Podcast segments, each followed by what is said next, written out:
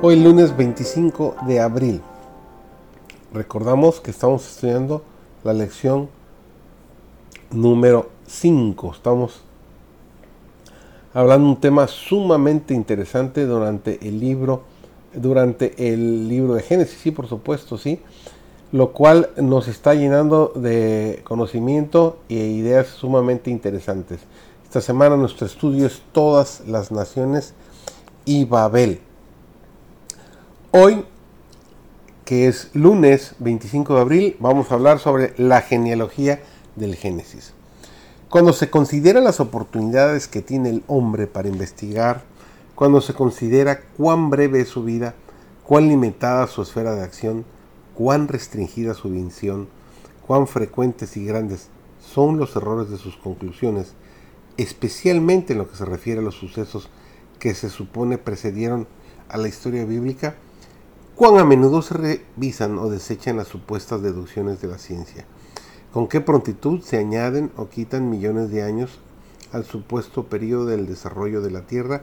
y cómo se contradicen las teorías presentadas por diferentes hombres de ciencia cuando se considera esto.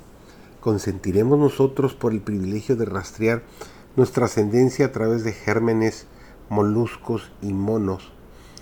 en desechar esa declaración de la Santa Escritura tan grandiosa en su sencillez y creo Dios al hombre a su imagen, a imagen de Dios lo crió, como está escrito en Génesis 1.27, desecharemos el informe genealógico más magnífico que cualquiera atesorado en las cortes de los reyes, hijo de Adán, hijo de Dios, como está descrito en Lucas 3, el versículo 38, Debidamente comprendidas, tanto las revelaciones de la ciencia como las experiencias de la vida están en armonía con el testimonio de la Escritura en cuanto a la obra constante de Dios en la naturaleza. En los anales de la historia humana, el desarrollo de las naciones, el nacimiento y la caída de los imperios parecen depender de la voluntad y las proezas de los hombres. En cierta medida, los acontecimientos se dirían determinados por el poder, la ambición y los caprichos de ellos. Pero en la palabra de Dios se descorre el velo, y encima,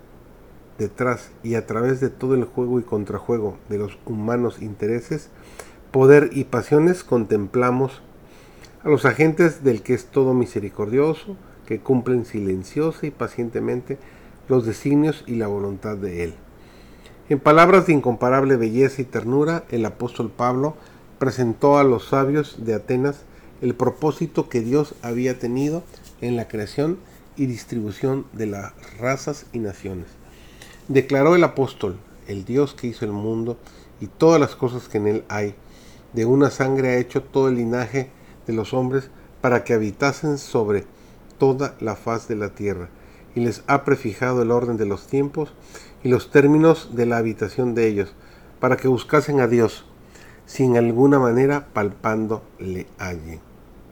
La Biblia presenta a la imaginación un campo ilimitado, tanto más elevado y noble que las creaciones superficiales del intelecto no santificado, como los cielos son más altos que la tierra. La historia inspirada de nuestra especie es colocada en las manos de todo individuo. Todos pueden ahora empezar su investigación, pueden familiarizarse con nuestros primeros padres,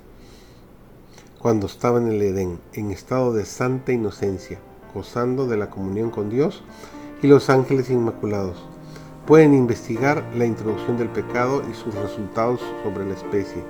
y seguir paso a paso el curso de la historia sagrada